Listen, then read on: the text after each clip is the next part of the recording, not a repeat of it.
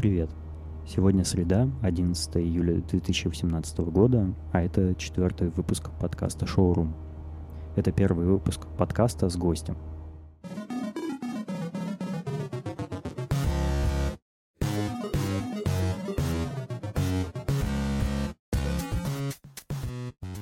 Валера, мне тебя представить или ты сам? Представь, пожалуйста. Валера мой хороший друг, и он музыкант, мультиинструменталист. Он играет на гитаре, на клавишах, на ударных, на, в общем, все, что вы можете вообразить, на всем этом Валера играет. А, я сейчас нахожусь в твоей студии, и она выглядит довольно впечатляюще. Я каждый раз, каждый новый раз, когда я приезжаю сюда, здесь что-то меняется, и э, все более становится такое ощущение, что я нахожусь в какой-то профессиональной звукозаписывающей студии. Расскажи, а как э, что, что это, во-первых, за студия такая? Как так получилось, что вот она у тебя э, в доме образовалась? Ну, началось все это довольно давно. Я хотел записывать свои какие-то произведения музыкальные, э, песни профессионально. И на тот момент, когда я захотел это сделать, у меня не было финансов, и я пытался реализовать это с помощью подручных средств. Из подручных средств у меня был лишь микрофон Э, от караоке и обычная гитара советская. Э, ну, естественно, никакого профессионального звучания быть не могло. Потом со мной случился институт, в котором у меня абсолютно отпало желание заниматься музыкой. Но потом, когда я бросил институт и пошел на работу, стал зарабатывать деньги, э, я понял, что у меня появилась возможность покупать нормальное оборудование – и записывать что-то более-менее сносное. Ну, естественно, какие-то баснословные суммы на меня сразу же не свалились, и я покупал по мере поступления денег какие-то девайсы. Сначала это была примитивная звуковая карта э, внешняя, в которую я смог подключить э, тоже какой-то обычный микрофон. Ты говоришь про звуковую карту лексикон, да? Да, да, лексикон. Ну, она вообще-то считается довольно неплохим брендом, насколько я слышал. Да, она неплохая, и под тот момент она подходила мне идеально. То есть, но что в ней было плохо, то что там было довольно мало входов-выходов. И она, по-моему, не могла поддерживать одновременную запись. Но это не точно. Скорее всего, я ошибаюсь. Ну и, в принципе, хотелось что-то такое, как бы с прицелом на будущее чтобы уже под много инструментов, разные входы. А, и на ней не было MIDI входов. Вот. А у тебя уже были какие-то MIDI устройства? На тот момент э, было пианино Casio и... Я думал, Casio это такая марка часов. Многие так думают. Но Casio выпускает еще и пианино. И на нем были MIDI.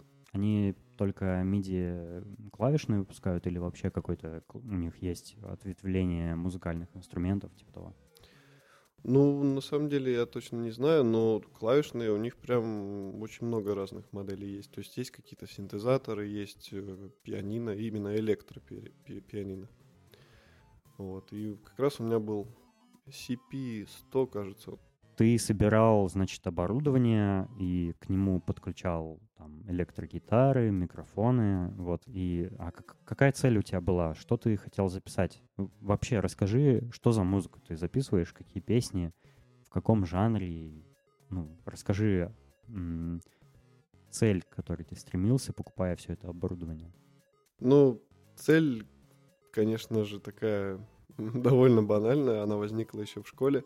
Ну, конечно же, цель стать рок-звездой. Это же все хотят, это же так здорово. И мы с тобой обсуждали это раньше, что абсолютно никаких минусов от пребывания рок-звездой нет, одни плюсы. То есть это шикарная жизнь. Ну и, конечно же, хочется донести до людей какие-то свои видения музыки, свои мысли через текст – ну и, соответственно, я решил записываться. Так как группы как таковой не было, я попытался сделать это все своими силами. И если мне нужно было записывать бас-гитару, я садился и учился играть на бас-гитаре. Если нужно было играть на барабанах, то я садился и учился играть на барабанах.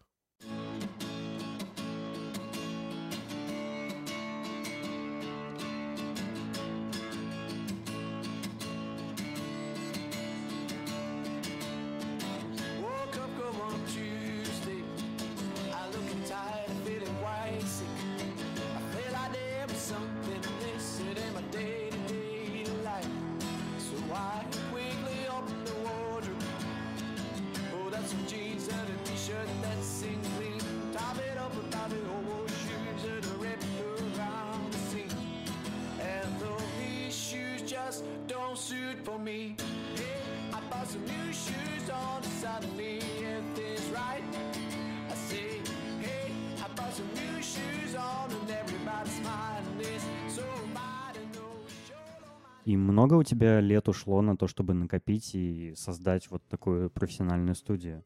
Я у тебя тут вижу две акустические гитары. Ну, одна из них очень старая, наверное, та самая, про которую ты говорил в Да. Э, Две электронные гитары, укулеле, ударная установка, синтезатор. Э, Тут куча акустических панелей висит на стенах, и даже есть акустическая ширма. А, Гитарный комбик у тебя тут стоит, какой-то кассетный ретро-проигрыватель, огромные советские ретро-колонки такие старые, аудиоинтерфейс, провода повсюду, педали для гитар.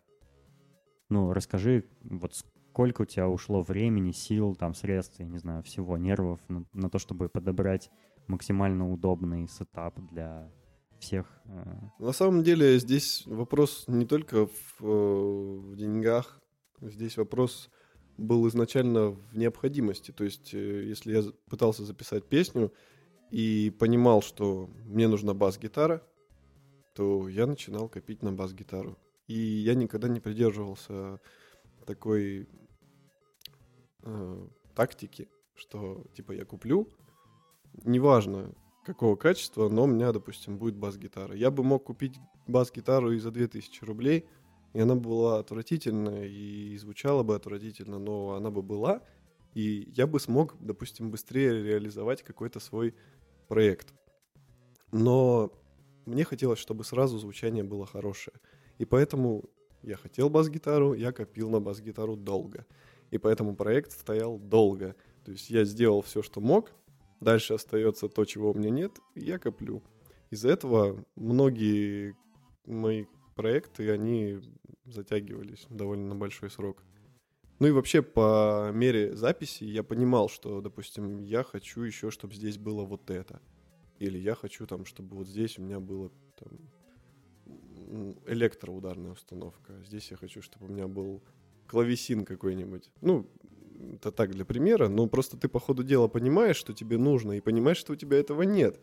И нужно покупать, соответственно. И ты опять все это растягиваешь и долго идешь к результату. Ну, то есть ты не покупал а бы какую технику, а ты выбирал вот конкретную модель, даже если она очень дорогая, но при этом дольше на нее копил и в итоге покупал ее. То есть вот время растягивалось еще за счет того, что ты накапливал на хорошую, классную там.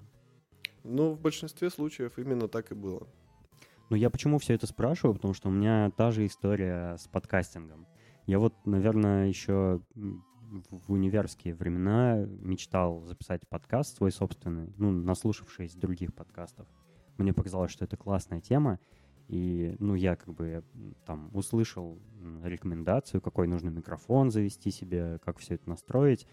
А, Купил микрофон, значит, начал пробовать, но что-то мне не понравилось. Это там был какой-то конденсаторный микрофон, который записывал там лишние а, отзвуки комнаты и все такое. И мне это не понравилось, я на какое-то время забросил, продал этот микрофон, потом купил новый, и вот таким образом я менял оборудование, наверное, ну лет 6-7 до того, как я не так давно записал свой первый выпуск. У меня я применял очень много оборудования, микрофонов, там, а а к микрофонам еще прилагаются стойки, там какие-то пантографы, фильтры, а, крепления пауки и так далее. И вот, то есть у меня была такая какая-то одержимость оборудованием вместо того, чтобы сконцентрироваться, собственно, на творчестве. У тебя есть такая проблема?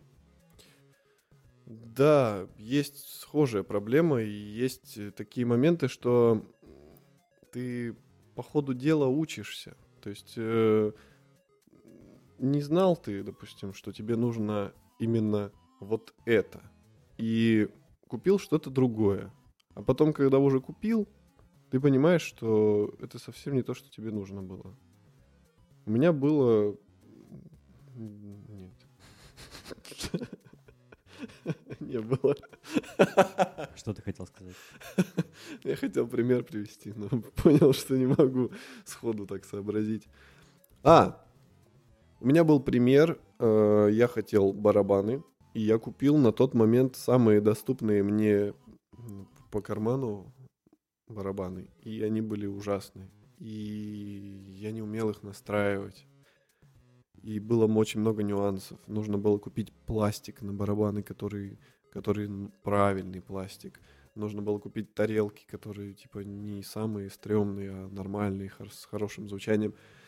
И к этому, конечно же, нужно купить тысячу микрофонов, чтобы снимать с барабанов звук.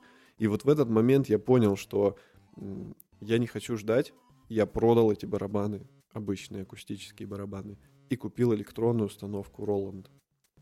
Потому что это было самое разумное на тот момент решение. Тогда еще не был такой дикий курс. Они стоили адекватных денег. Я купил их и сразу подключил уже в компьютер и записывался без всяких проблем. То есть мне не нужны были микрофоны, чтобы снимать звук. Мне не нужно было э, беспокоиться за то, что я буду мешать людям своей громкой игрой. Ну, очень хорошее решение. Я до сих пор э, с ними работаю, но все равно буду покупать акустические, потому что для одного из треков просто необходимы реальные акустические барабаны. Они по звучанию отличаются. Да. Все-таки, какие бы хорошие ни были электронные барабаны, э, да, они отлично звучат, но все равно будет слышно, что это нереальный звук.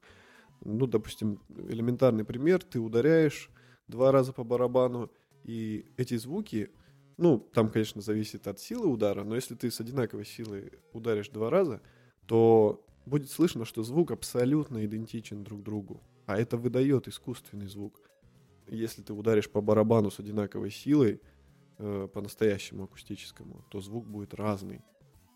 Потому что ты ударишь там чуть-чуть правее, чуть-чуть левее, а это уже сыграет роль на звуке. Слушай, ну вот эта история про электронные барабаны напоминает на самом деле э, рекомендацию, которую обычно дают всем начинающим подкастерам, э, типа о покупке USB микрофона. Ну, потому что к нему не нужны никакие аудиоинтерфейсы, сам микрофон уже встроен, там, аналоговый цифровой, точнее, преобразователь, и ты его как бы э, подключаешь в компьютер просто и начинаешь записывать. Но на самом деле, если ты хочешь там какой-то более звук э, более высокого класса, то ты уже классическую систему собираешь себе с микрофоном, усилителем, микшером там и чем-то таким подобным. Вот, но это тоже э, в итоге дает более качественный звук. Качественный звук и большую сумму. Да, ну, конечно, разумеется, все это стоит еще и намного больше. Слушай, а покупка акустических барабанов это вот всегда такой конструктор, когда тебе надо все по отдельности купить, собрать, или это просто вот с, той установкой такая ситуация была? На самом деле, если ты хочешь какое-то определенное звучание достигнуть, ты собираешь барабанную установку по большей части как конструктор. Потому что разный пластик дает разный звук, разный сорт дерева дает разный звук. А уточни про пластик, что ты имеешь в виду? Ну, я просто дилетант, я не понимаю в этом. Я понимаю. А, Пластик — это...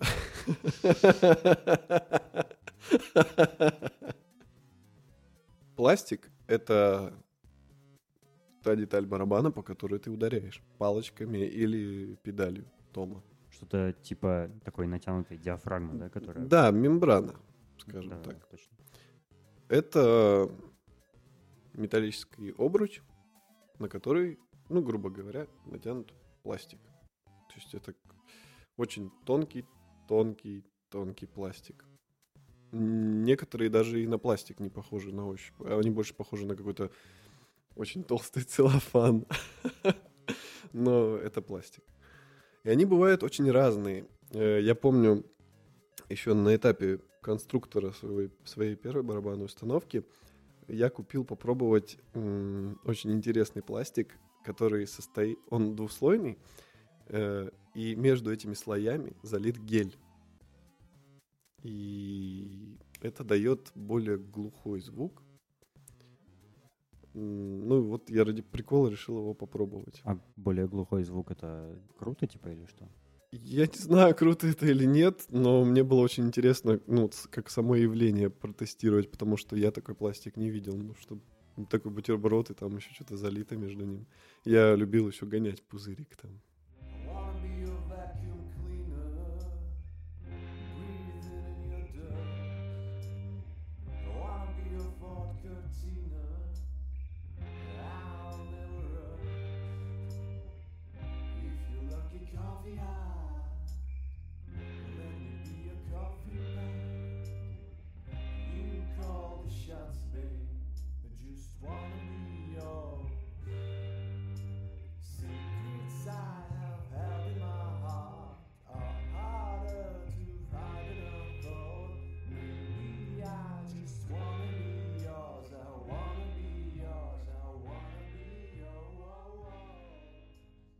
Как ты обо всех этих нюансах и тонкостях узнал? Ну, ну, ты какое-то музыкальное образование у тебя или...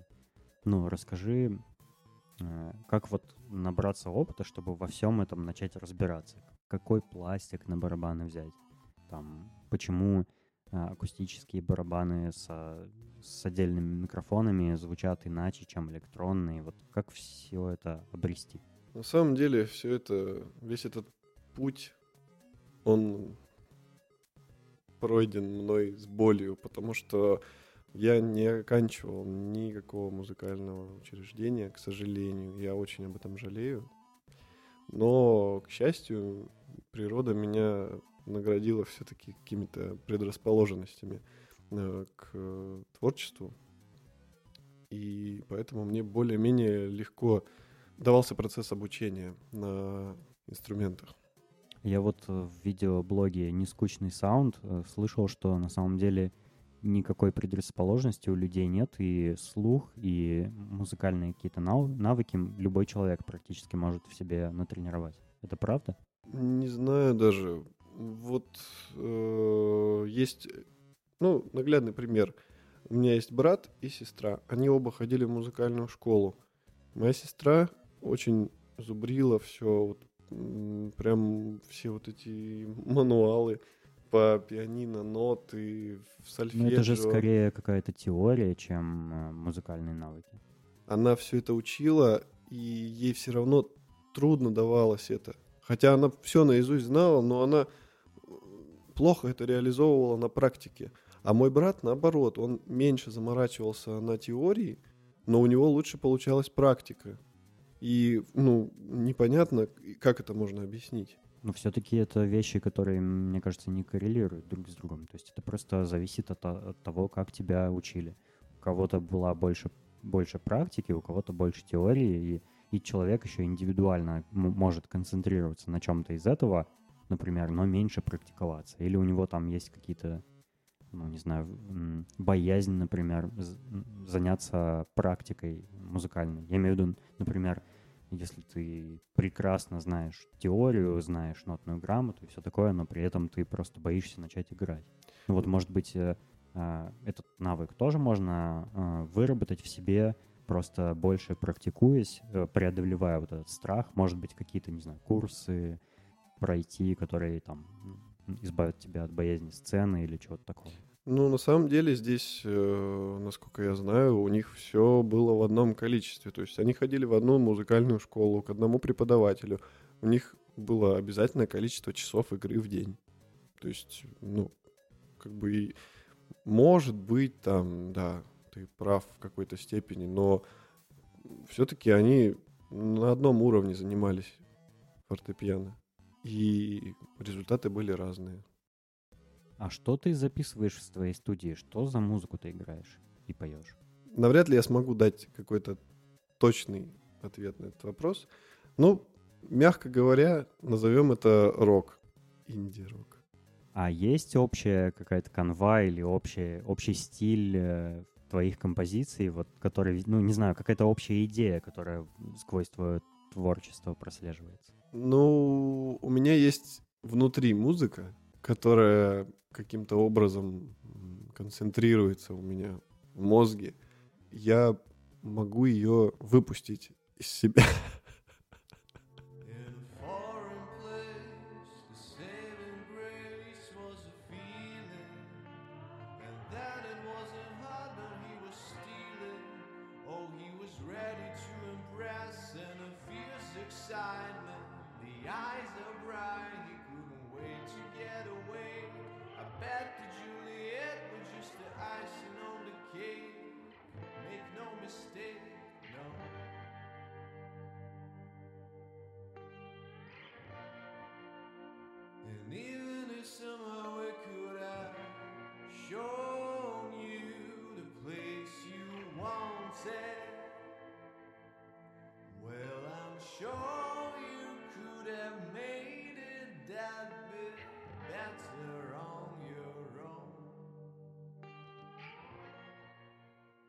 Я стараюсь э, в каждом своем треке э, сделать интересное звучание.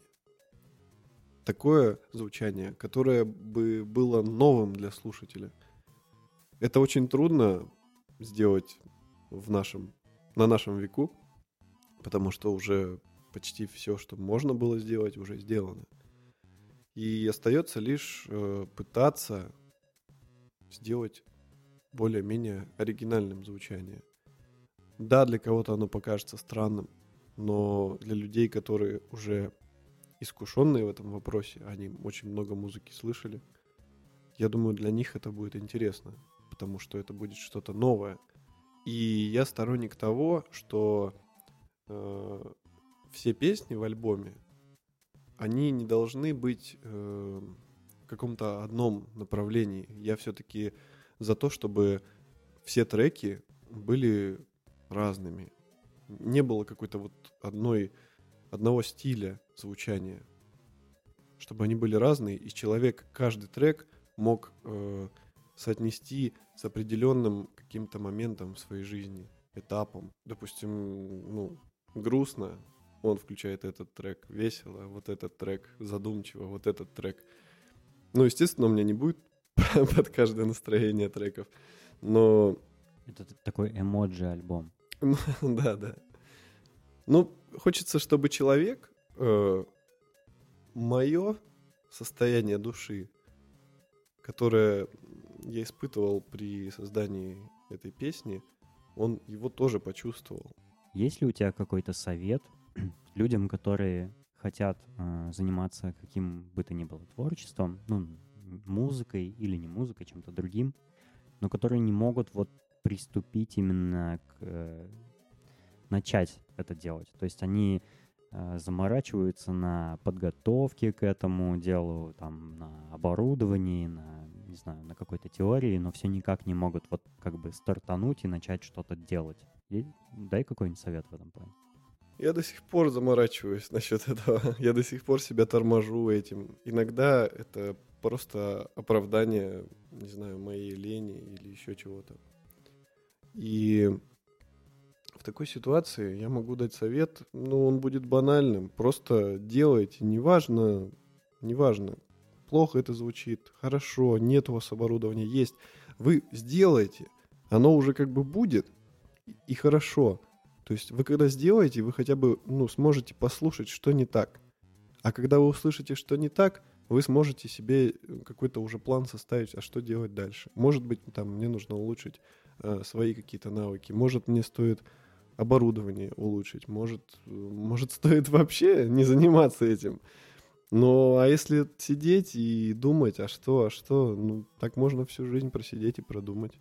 Вот ты сказал, что следует скорее начать что-то делать, неважно с каким оборудованием, не зацикливаться вообще на нем. А, означает ли это, что нужно делать это регулярно, то есть практиковаться регулярно, записывать или там за- за- заниматься любым творчеством? А, влияет ли регулярность на получение опыта, на повышение качества и все такое? Безусловно, влияет.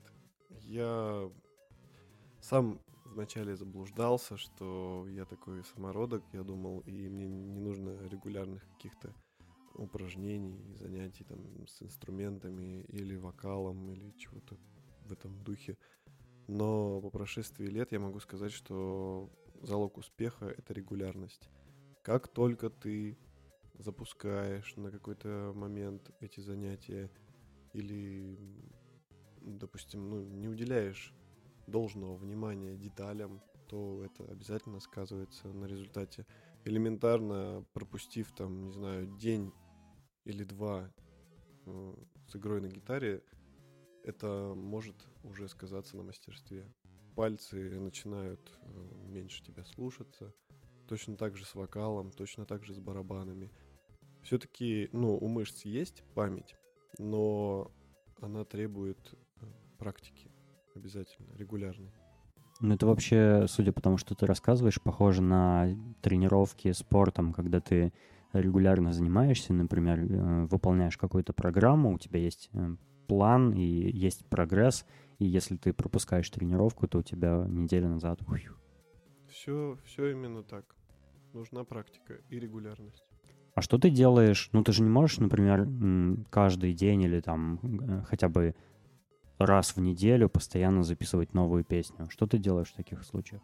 Ну, песню-то не обязательно каждую неделю записывать. Это все-таки немножко другое. Но играть на инструментах и петь это обязательно. Потому что все вместе, когда складываешь, тогда уже и получается песня. А записать песню это уже ну, такой процесс, в котором регулярность не на первом месте. Конечно, да, со временем, допустим, если ты сделал перерыв в месяц, ты ну, элементарно забудешь что-то, э, как делать в программе звукозаписывающей. Какие-то нюансы, там, как какое-то окошко открыть, как какие-то настройки сделать. Ты можешь за это время забыть. То есть тут тоже нужна регулярность, но не настолько все критично, как с инструментами. Ну, понятно. А какое соотношение получается между регулярной практикой, то есть между тренировками, так скажем, и записью ну, композиций? Ну, запись композиции все-таки здесь еще важно настроение. То есть, если у тебя, допустим, настроения нет, то позаниматься с инструментами ты все равно можешь. Но записать песню навряд ли. Потому что если нет настроения, все будет получаться скомканно, ты будешь сердиться. А самое плохое в звукозаписи это когда ты начинаешь нервничать. У меня очень много ситуаций было, когда я что-то не понимал, не знал, как сделать. Э, Часто очень происходит это именно со звукозаписывающейся, звукозаписывающей программой. И ты начинаешь психовать, тебя все раздражает, ты, ты начинаешь думать, что это вообще все не мое, я хочу все бросить, э, увезите меня в Гималаи. И ну, никакого результата хорошего не получится. Поэтому, если хочешь записывать песню, обязательно должен быть настрой. Настрой на музыку, на творчество. Если ты, допустим, пришел с работы уставший, и у тебя нет настроения, ты точно ничего не запишешь. Даже просто не надо пытаться, ты потеряешь время. В этих ситуациях я ни- ничего не делаю. Я просто отдыхаю. Мы пока с тобой говорили, слушатели моего подкаста слышали разные отрывки из твоих песен. Э, Я, кстати, в шоу-нотах обязательно укажу ссылку на твой YouTube-канал, где можно не только послушать, но еще и увидеть э, как бы клипы на твои каверы. А что это за песни? Расскажи подробнее, почему ты их выбрал и, ну, дай каких-нибудь подробностей. Ну, на самом деле, там не так уж и много видео, но просто есть такие песни, которые меня э, прям провоцируют сделать на них кавер. Они мне настолько нравятся, или вот именно в этот момент они мне настолько нравятся, что мне хочется попробовать их воспроизвести. Либо бывают такие моменты, когда я понимаю, что я сейчас не могу своего ничего записать, но записать хочется. И в такие моменты я делаю каверы. Потому что кавер тут особо ума не надо. У тебя есть уже ноты, там, аккорды, уже есть э, как бы сама песня. Ты слышал ее, знаешь, как ее петь. Но тебе остается лишь все это воспроизвести. Можно, конечно, добавить что-то свое, можно сделать приблизительно то же самое. Это уже ты сам решаешь. Типа, хочешь ли ты сделать оригинальный кавер или просто сделать свою версию, как- бы со своим голосом, да? Ну да, да. Оригинальный кавер, в смысле, ты имел в виду, что отличающийся от оригинала? Да, по исполнению, по манере, может быть, там э, вообще, например, песня минорная, может быть, а, а ее можно сделать в мажорном, как это называется, ладу стиле. Ну да, да. Нет, я сторонник э, почти, почти идентичного копирования. Э, ну, потому что мне кажется, что... Ты очень похож в этом на дизайнеров. А, Мне кажется, что, ну, это здорово проявить свою индивидуальность, но людям, насколько я уже знаю, больше нравится услышать э, более близкий к оригиналу вариант. Если ты начинаешь что-то там свое вкладывать, какую-то импровизацию или, ну, вообще там переделывать стиль звучания, не всегда людям это нравится. Это в основном нравится людям, э, в каком стиле ты переделал. То есть, если, допустим, песня была рок, ты переделал ее под, не знаю, классическое исполнение с пианино, то это понравится скорее людям, которые любят пианино. А так ли важно учитывать, что людям нравится? Может быть, тебе самому нравится делать более оригинально, чем просто копировать? Ну, на самом деле, оригинально это здорово, но мне нравится тот вариант, который задумал автор. Потому что если он мне понравился в таком виде, то в таком виде я и хочу его слушать и воспроизводить. Если я начну что-то свое придумывать, то, скорее всего, это мне не понравится. А скажи еще, когда можно ожидать э, ну, какую-то песню или альбом твоего собственного сочинения с твоими текстами, твоей музыкой? Когда можно твой релиз ждать? Сейчас ты ударил меня под дых этим вопросом. Это самый больной вопрос, который можно было мне задать. Я думал, поддых — это не самое больное место. Я просто давно не получал ни тот, ни другой удар. Должен же хоть кто-то тебе давать эти удары. Э, Я планирую выпустить альбом к моему 30-летию. А сколько тебе сейчас лет? 29. Ну, не так уж и долго ждать осталось. Может быть, я выпустил бы альбом и 8 лет назад. Но просто тут такая фишка, что по мере записывания ты растешь как музыкант. И ты начинаешь слушать то, что ты записал раньше. Ну, элементарно, ты записал одну песню, записал вторую. И когда ты записал вторую, ты уже понимаешь, что первая-то и не очень хороша. И ты начинаешь ее переделывать. Пока ты переделываешь первую, ты понимаешь, что вторая не очень хороша. Начинаешь переделывать вторую. И это какой-то порочный круг. Мне очень э, хочется соответствовать уровню э, крутых музыкантов. А это очень трудно, особенно когда ты всем занимаешься один. Те музыканты, у них, э, у них в группе есть музыканты, у них есть звукорежиссеры. Я сам как бы ко всему этому иду, я сам всему этому учусь. И это довольно трудно.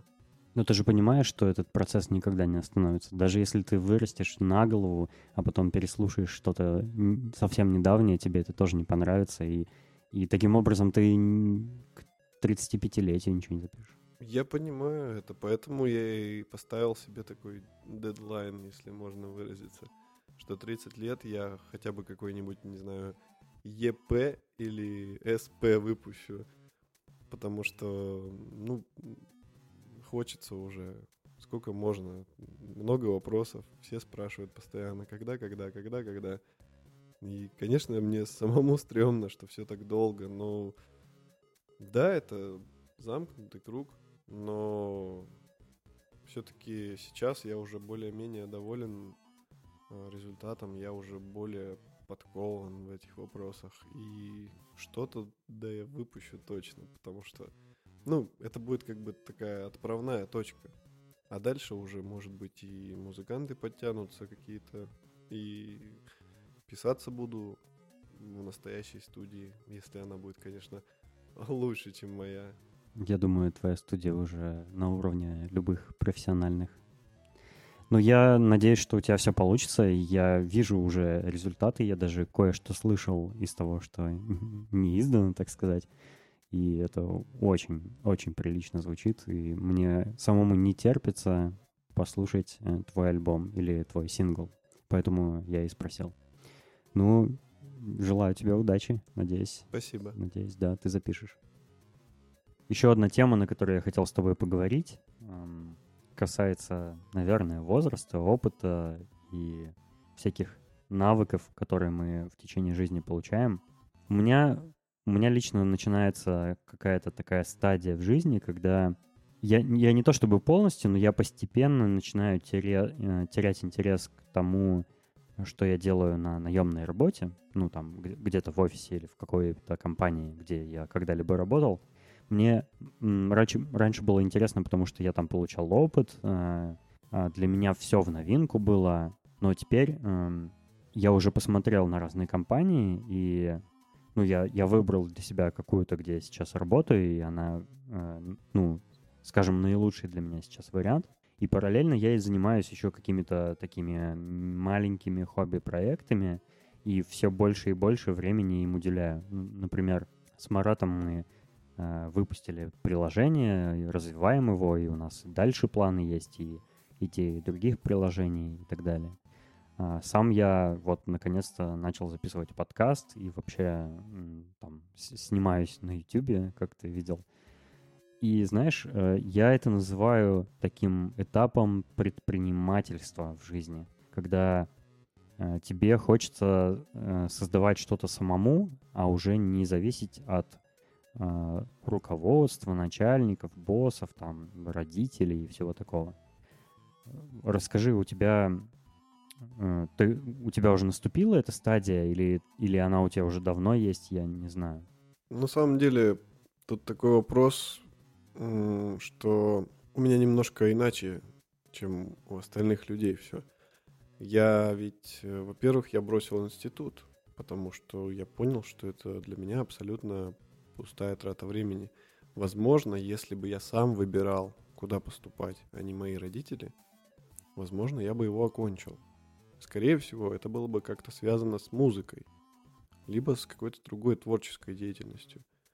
Но, к сожалению, я пошел на международные отношения, и ну, мне расписывали перспективы, что я буду много путешествовать, там стану дипломатом. Это, конечно же, все были байки, но звучало привлекательно. А на тот момент мой неокрепший разум решил, что неплохо, пойду.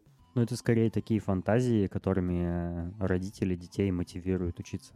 Типа ты будешь э, служить э, в каком-нибудь посольстве за рубежом, и вот ты будешь такой важной шишкой. Вроде как учись хорошо, и у тебя это выйдет. Ну, наверное, отчасти это зависит и от самого студента. Ну, если у него есть желание вот таким заниматься, то он, может, и станет э, дипломатом. Да, я согласен, но насколько я знаю, я учился, ну, я пока учился, я еще и в академу ходил, поэтому я был на двух курсах, и все, кто там учился, никто не пошел по специальности. Ни один человек, я не слышал, чтобы пошел в посольство куда-то работать или что-то связанное с международными отношениями.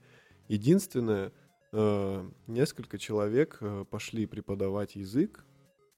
Э, Кто-то открыл свою языковую школу, кто-то пошел в какие-то учреждения работать. Но именно там дипломатическая какая-то школа, вот это ничего не было. И чем сейчас твоя ситуация отличается от ситуации всех остальных людей? Ну, в тот момент, когда я бросил институт, э, я, по идее, должен был пойти на какую-то другую специальность. Ну, чтобы получить какое-то образование. И я пошел э, в театральный институт. Ну, на тот момент я думал, что это хорошая идея. Но, к сожалению, я человек такой спонтанный и пошел туда Ну, рок-музыкант. ну да. Я пошел в самый последний момент, подал документы, и, естественно, я не готовился, не учил никакие стихи, не репетировал, вообще смутно представлял, что сдавать-то надо там. И времени было катастрофически мало, и первое, что я сделал, не знаю почему, кстати, но я пошел на вокал учиться к педагогу. Ну, видимо, тебя вот прям это тянет по жизни к этому. Видимо, да. Хотя, как бы, это не самое важное было при поступлении в театральный. Да, там было два отделения. Это был актер драматического театра и актер музыкального театра. И где музыкального театра, там вокал, конечно, в приоритете. Но я-то планировал на актера драматического. Но все равно упор был сделан на вокал. Я ходил несколько раз в неделю, занимался. И помимо этого готовился к экзаменам. По жизни у меня еще такая черта, которую я почему-то игнорировал э, при подаче документов. Я довольно стеснительный человек, отнюдь не актерского склада, то есть я боюсь сцены. Почему-то в голове у меня на момент поступления этот пунктик стерся. Я о нем вообще не думал. Ну и хорошо, в принципе, да? То есть я забыл, значит, все пройдет. Типа Он тебя не отвлекал во время... Да, он меня не отвлекал, я, ну, вообще не думал о нем. Я учил стихи, какие-то там э, прозу, э, отрабатывал произведения, которые буду петь. Наступило время экзаменов. э, пе- я настолько долго засиделся с книгами, уча все произведения наизусть, что проспал экзамен на актера драматического театра. И у меня остался лишь второй вариант. Э, На следующий день был первый этап на актера музыкального театра. Я думаю, ну ок, ладно, музыкального так музыкального. Может быть, там в течение об- обучения я смогу поменять специальность. Я пошел на первый этап, и, к моему счастью, первый этап был именно вокал. То есть мне нужно было спеть несколько произведений разного характера. Э, Я исполнил «Нью-Йорк, Нью-Йорк» Синатры как часть мюзикл программы. Э, Я исполнил что-то такое русское, народное по диким степям Забайкалья. И что-то из романсов. Кажется, Назарет и ее не буди. Да. И в момент моего исполнения э, зашел Афанасьев, то есть э, директор театра Афанасьева. Он является ректором института. Что он там забыл, я вообще не знаю. Но он зашел. Я был немножечко в шоке, но, к счастью, это никак не сказалось на моем исполнении. Я продолжал петь. Довольно хорошо.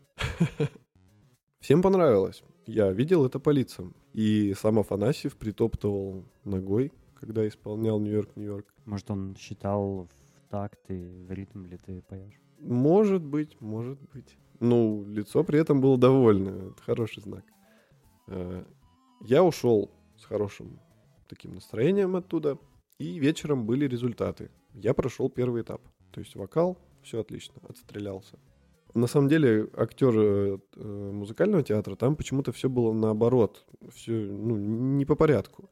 Сначала был вокал, потом было собеседование, потом уже было прослушивание, там, ну, именно актерское мастерство, всякая по- по- проза, поэзия.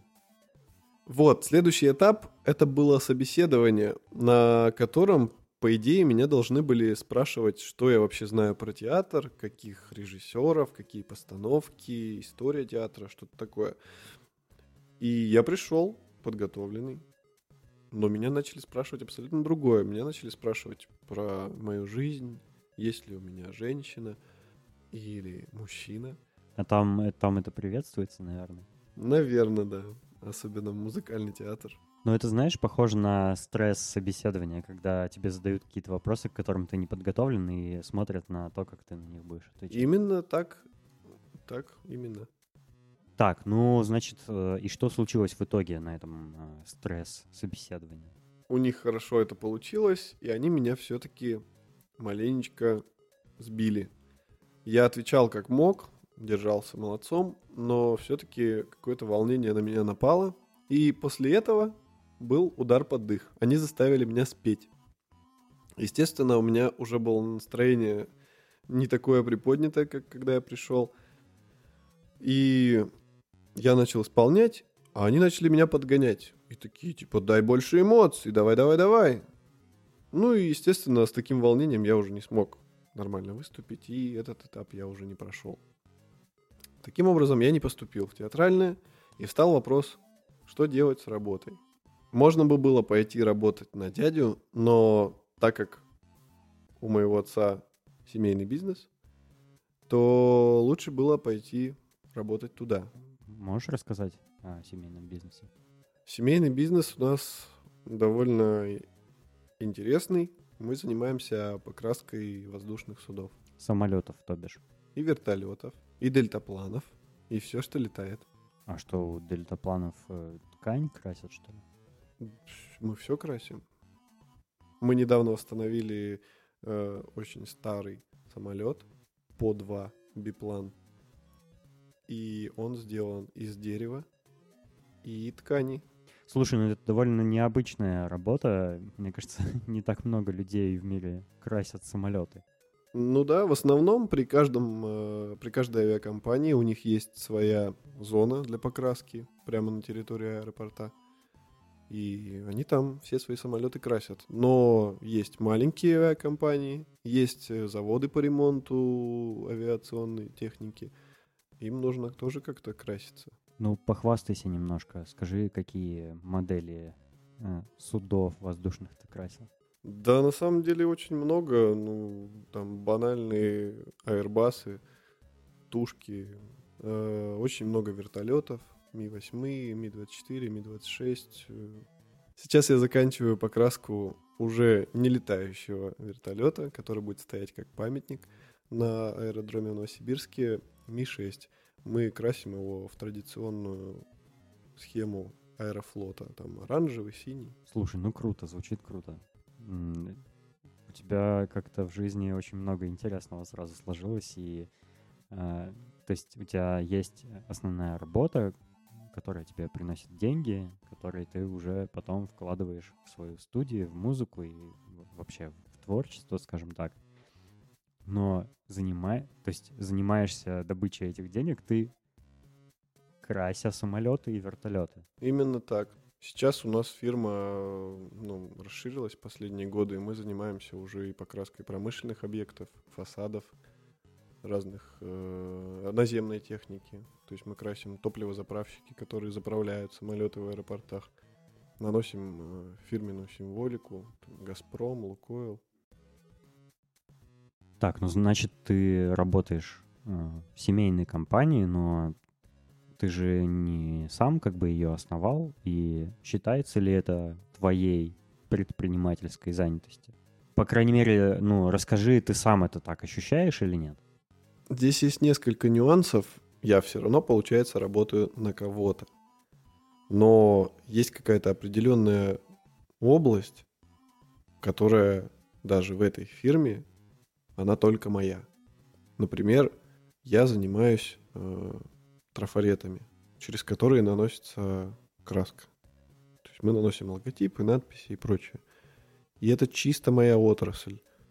Все равно я часть фирмы, и я, ну, не глава фирмы, но эта область, она исключительно моя, и все деньги за эту область получаю я. Ну, понятно, то есть у тебя есть э, некая часть работы, за которую ответственен полностью ты.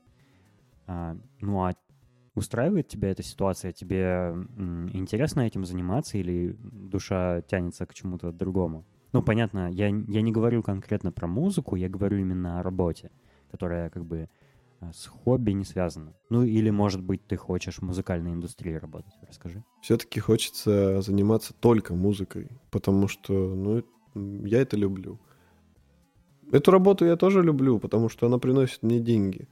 Но она отнимает очень много времени и нервов. А нервы — это такое дело. Их нужно беречь.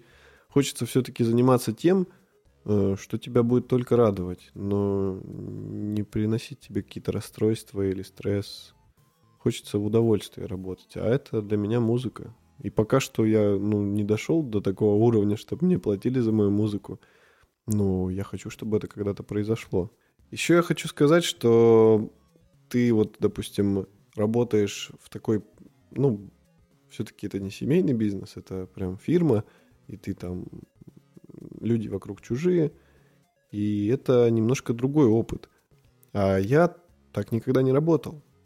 И поэтому даже вот, ну, возраст 30 лет скоро подступает, но любопытство есть поработать э, в такой фирме, которая была бы э, очень дружелюбна к своему сотруднику.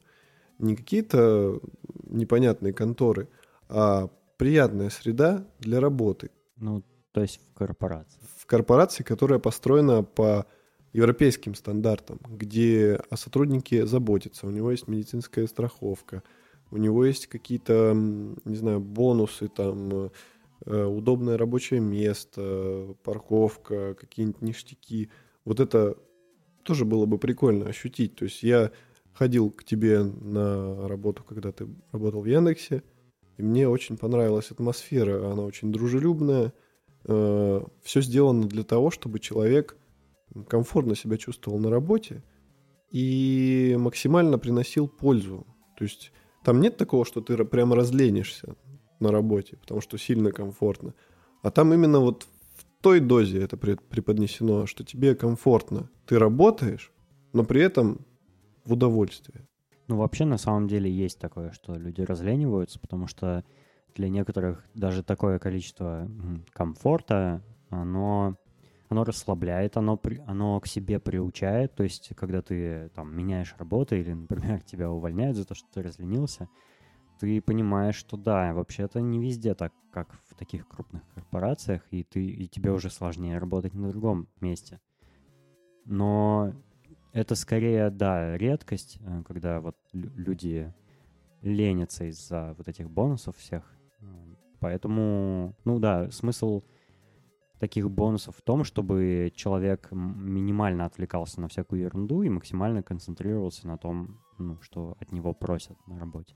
И максимальное количество времени проводил в офисе. Просто видишь, у меня такое, такой режим работы, который очень непредсказуемый. Все-таки это семейный бизнес, и у нас э, не такое большое количество сотрудников, поэтому приходится очень часто попадать в какие-то стрессовые ситуации, непредвиденные. То есть э, куда-то резко нужно ехать, что-то нужно резко делать, забирать, красить.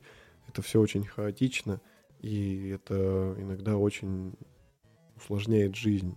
Это забавно слышать, что ну, тебе интересно поработать в корпорации, потому что обычно люди на своем карьерном пути с корпорации начинают, но в итоге там ходят, создают свои собственные компании или уходят в какие-то инди-стартапы, а у тебя получается наоборот, потому что ты никогда в подобных фирмах не работал, и тебе интересно, ну, типа, как, э, каково с той стороны, скажем так. Да, именно интерес. То есть, может быть, мне и не понравится, но experience такой хотелось бы, конечно, получить. Ну, надеюсь, что тебе не придется. Спасибо за интересный разговор. Я желаю, чтобы ты максимально свое время уделил э, своему творчеству, песням и записи альбома. Вообще интересно было послушать тебя и с точки зрения музыканта, и с точки зрения эм, работника, э, потому что это такое необычное получилось сочетание в тебе в одном. Надеюсь, это будет интересно и любопытно и слушателям моего подкаста. Спасибо большое, что пригласил. Спасибо, что послушали. В шоу-нотах вы можете найти ссылку на YouTube-канал Валеры. Послушайте его каверы. Пока.